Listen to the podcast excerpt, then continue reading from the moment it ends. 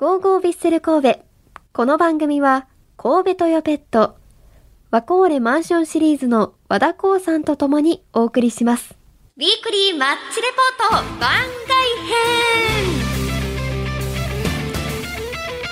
さあということで先週ヴィッセル神戸は試合がありませんでしたので今日はですね私アクタが今シーズンの開幕から今まで全試合の中から興奮した3試合をピックアップして振り返りたいと思います。まあいろんなドラマがある試合がねありましたよね。毎回も違うドラマがありますからね。その中から私がこう試合観戦して現地に行った試合の中から選びました。まずはこの試合です。6月1日天皇杯2次ラウンドヴィッセル神戸対カターレ富山戦です。さあこの試合あのー個人的にはですねこの日はこの日はですね記者席ではなくベンチ裏から観戦したんですよ。なので本当に前から7列目くらいでもう選手の声とかももうどんどん聞こえる何喋ってるかも聞こえるくらい近いところで見られたっていうのですごくワクワクした試合でもありました。ちょっと内容を振り返りますね。え今年のヴィッセルはですね最後の最後に劇的なドラマが待っているんです。この試合もそうでした。これは放送がなかったんですかね？皆さん現地に来た人しか見れなかった試合だと思うんですが見に来た方覚えてますかね？J3 に所属するカターレ富山との一戦でした。酒井選手、ゆるき選手、大迫選手、佐々木選手らがベンチからのスタートとなります。この試合まさかの前半に2点をカターレ富山に奪われる苦しい展開となります、まあ、相手が J3 っていうこともありますし J3 にね2点取られたっていうちょっとショックもありますし J1 リーグでもなかなか勝てない状況だったのでちょっと会場がね嫌な雰囲気に包まれたのかなと思ったんですが後半16分に大迫選手を投入してから一気に雰囲気が変わります。まずですね後半の25分に大迫選手がゴールを決めて1点を返すとその後すぐですね後半44分初瀬選手の左コーナーキックにファーから飛び込んだ佐々木選手が起死回生の同点ヘディングダウン。この土壇場で試合を振り出しに戻します。後半44分ってもう終わる試合終わる手前ですからね。もう本当にうわーよかった同点に追いついたここからやっていうところで本当にあの1分前に試合決めてなかったらゴール決めてなかったらねそこで試合終了になってしまったら負けてしまうのでもうここはすごくドキドキした瞬間でもあります。でこの2点を決めて勢いをつける神戸はアディショナルタイムに入り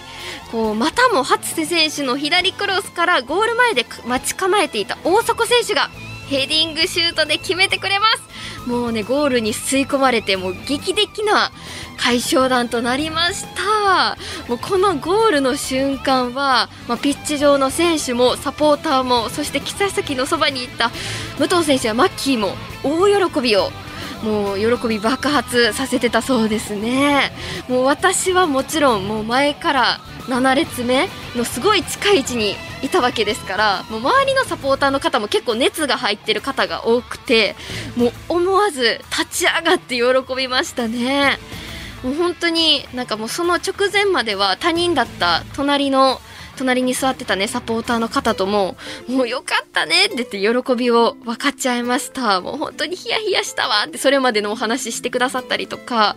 なんかこう点が決まるとこうね、サポーターの距離が縮まるというか、こう一緒に喜び分かち合いたくなるっていうのめちゃくちゃ分かった瞬間でもあって、個人的にすごい思い出に残りました。本当にいいですよね。この隣で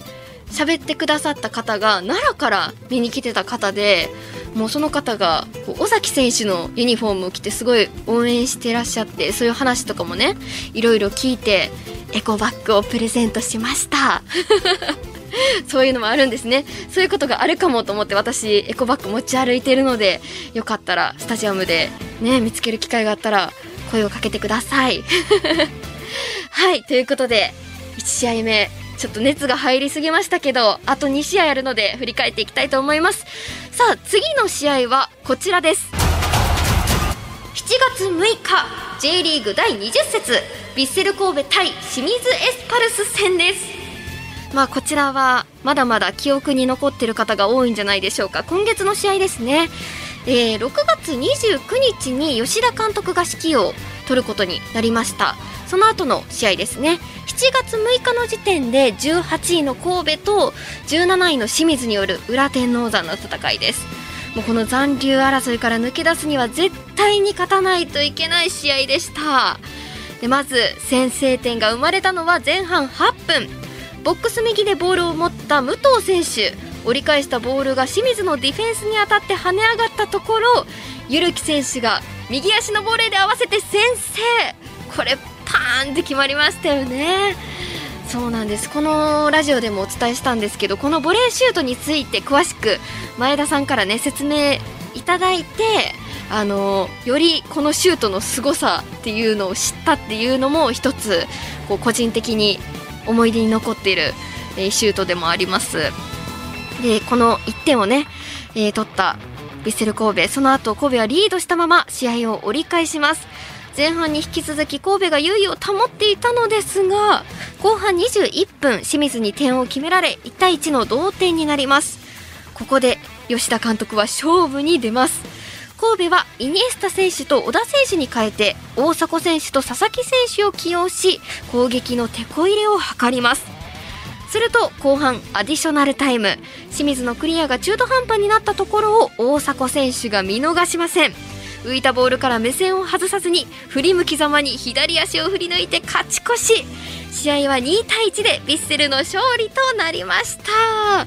本当にね大迫選手は今年何試合ヴィッセルを救ってくれるんでしょうか、まあ、ここ数試合はね今回のようにあの超スーパーサブとして後半に出てくるイメージもありますが、これからねヴィッセルがどうなるのかどういう戦いをするのか楽しみですし、ま後半で出てくる大迫選手を待ってるこの楽しさもありますよね、ま、どんな試合に今後なるのか楽しみではあります。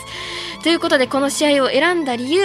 あのまあ大迫選手の1点ももちろんなんですけどこのゆるき選手の右足のボレーシュートこれが前田さんの説明でね体を低く倒してまあ、あの位置からのボレーシュートはちょっとゴールの上にこう飛んでいきがちになっちゃいそうなんですけどそれをねうまく計算して体を低く倒してパーンと決めたもう計算し尽くされたシュート。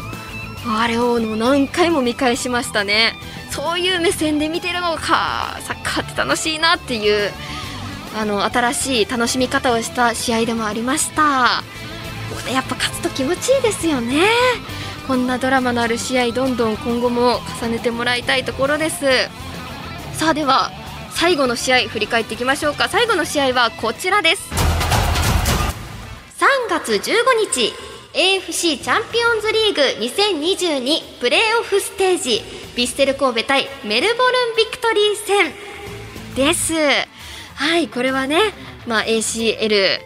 なんですけれども、まあ、今シーズン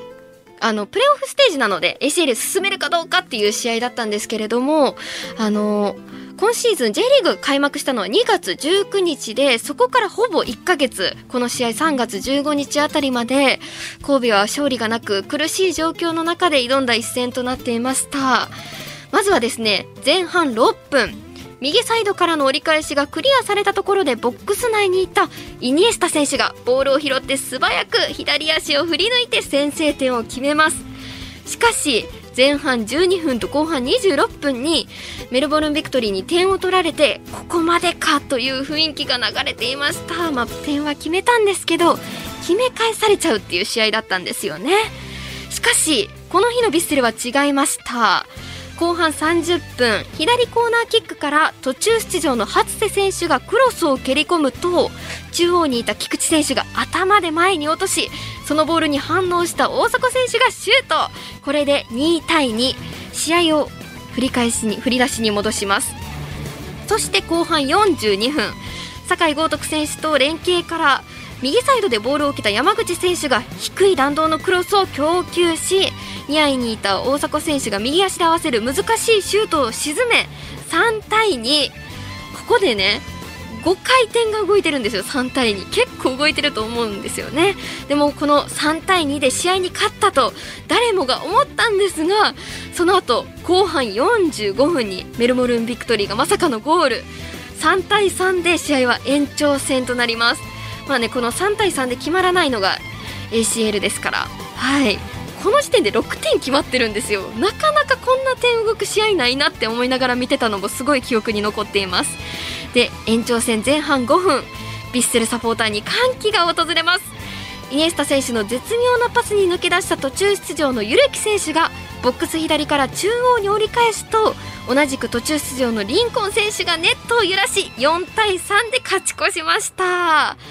もうね7点ですよ。もうこんなに気分が上がったり下がったりする試合はなかなかなかったのでそういう意味でもすごく記憶に残っているなと思いました。えー、ベスト4で終えた2020年以来2年ぶりの本大会出場を決めた試合でもあったんですね。でこのメルボルンビクトリー戦で初白星をゲットしました。もう本当にこう上がったり下がったりもう感情揺さぶられる試合だったっていうのもあったんですが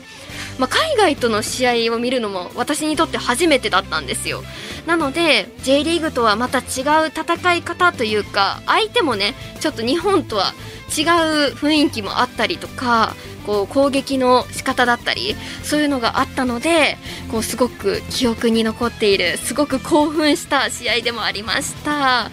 まあね他にも、まあ、この3試合以外にもたくさんいろんなドラマがある試合がもちろんあったんですけれども、まあ、私的に残っているのはこの3試合でした。さああと何試合このような劇的な試合が見られるんでしょうか？本当に楽しみですね。ということで以上ウィークリーマッチレポートでした。